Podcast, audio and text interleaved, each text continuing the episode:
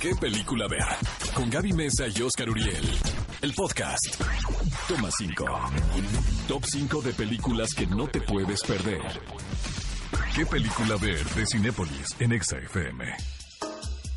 Amigos, a propósito del estreno de La vida secreta de las mascotas 2, nuestro toma 5 en esta ocasión son 5 recomendaciones de películas animadas que podemos ver con toda la familia y que encontramos en Cinepolis Click. Están increíbles. Muy internacionales y muy hermosas. Empezamos con la primera, es Valiente. A mí me encanta esta película, fíjate. Siento que de todas las películas protagonizadas por princesas, aquí sí te topas con una historia un tanto compleja, porque finalmente el villano de la historia es la mamá.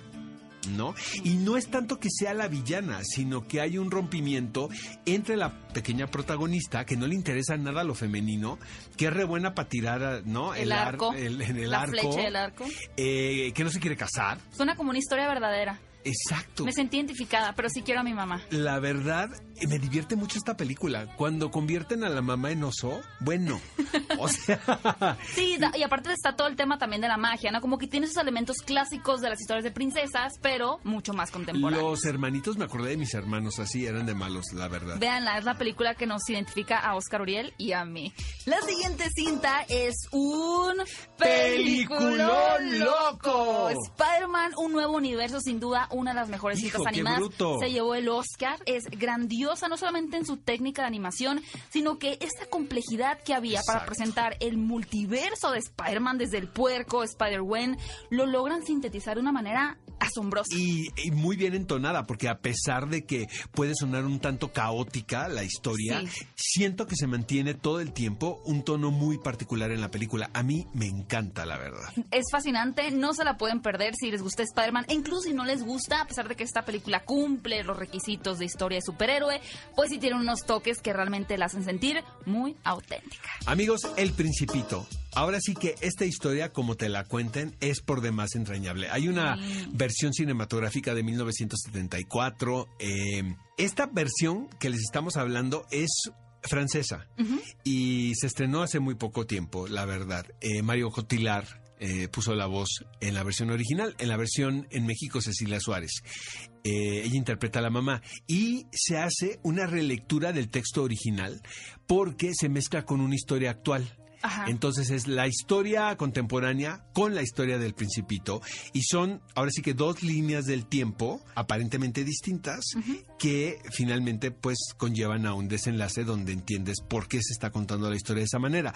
A mí la verdad me parece muy inteligente y también muy estimulante para los niños que vean una película con esta estructura dramática. Nuestra cuarta recomendación es una que proviene del estudio Ghibli, que sin duda siempre trae producciones fascinantes y hermosas, y lleva el título de La Tortuga Roja. Híjole, es una gran película también, ¿eh? que La estuvo en competencia en los premios Oscar junto a Zootopia, me parece, y a la siguiente película que vamos a mencionar.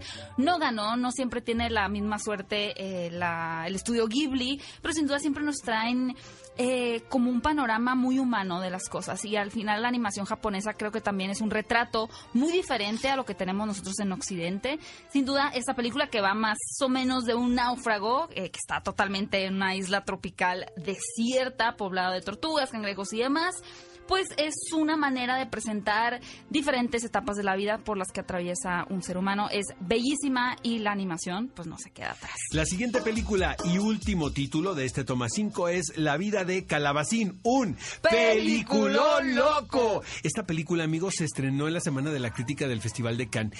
Realmente me parece tristísimo. Es súper triste. Pero también no puedes dejar de no verla, ¿sabes? O sea, ahora quién le va a pagar la terapia a los niños, ¿no? Es lo que te iba a decir. Es, esta es para toda la familia, pero con niños así inteligentes. Inteligentes Que, se, que digan, mm, haré una reflexión de ello. Padres de familia, los niños van a hacer muchas preguntas después de ver esta película, pero sí siento que es brillante en todos los sentidos y vaya, va de un tema que se ha abordado muchísimo en las películas de Pixar, pero creo que aquí lo hacen más descarnado y más eh, de frente, que es el buscar tu lugar en el mundo y utilizar lo que te hace diferente a tu bien, ¿no?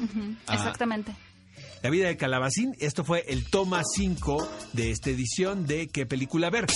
Ve a Cinépolis y utiliza el hashtag ¿Qué película ver?